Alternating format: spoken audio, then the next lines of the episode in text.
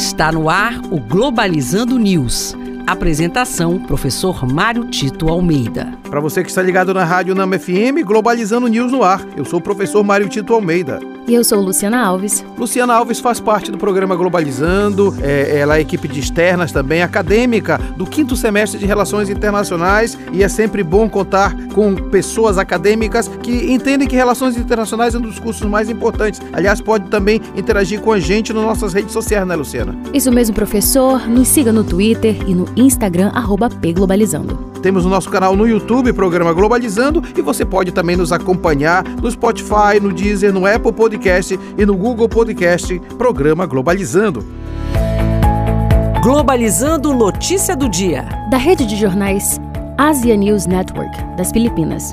Pequim acusa Filipinas de invadir águas chinesas. Segundo o ministro Wang, a situação já está sendo resolvida por meios diplomáticos, mas o governo chinês se recusa a reconhecer que as Filipinas possuem direitos soberanos no mar ocidental deste país e no mar da China Meridional, como decidido em corte sete anos atrás. É interessante que, ao longo dos nossos programas Globalizando semanais, a gente vem falando da crescente tensão que vem acontecendo lá uh, na, no Pacífico, na Ásia, e isso preocupa muito mundo, porque é o Japão, é Rússia, é China, é Filipinas agora, sempre momentos de tensão que nós devemos ficar preocupados, porque é como se a humanidade recorresse mais à guerra do que à mediação de conflitos. Precisamos torcer para que a comunidade internacional possa fazer valer esses momentos de negociação para superar tensões que não deveriam mais existir no mundo. Globalizando Dicas da Equipe. O programa desse sábado está imperdível. O tema será os caminhos para a superação da fome, um tema importantíssimo e de extrema relevância. E por conta disso, eu tenho duas indicações muito relevantes para vocês. O primeiro é o livro Geografia da Fome de Josué de Castro. O livro fala acerca das condições necessárias para a manutenção da fome coletiva, especialmente no Brasil, explicando a sua estrutura socioeconômica, aonde o autor faz uma análise para rebater o argumento de que a fome se dá exclusivamente como consequência do clima. E além disso, temos também Favela, Resistência e a Luta pela Soberania Alimentar, um livro de Antônio Vrades, de Christos Filipides, Timothy Bartol e Minhocas Urbanas.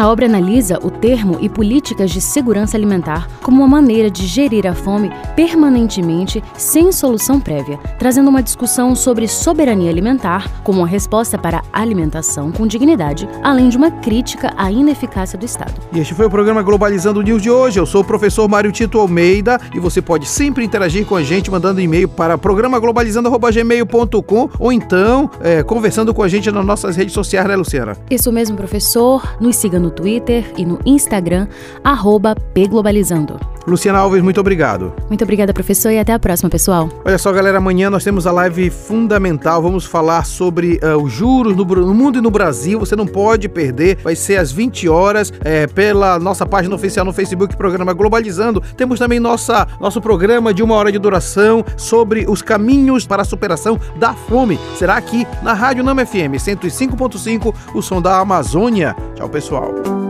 Globalizando News, uma produção do curso de Relações Internacionais da UNAMA.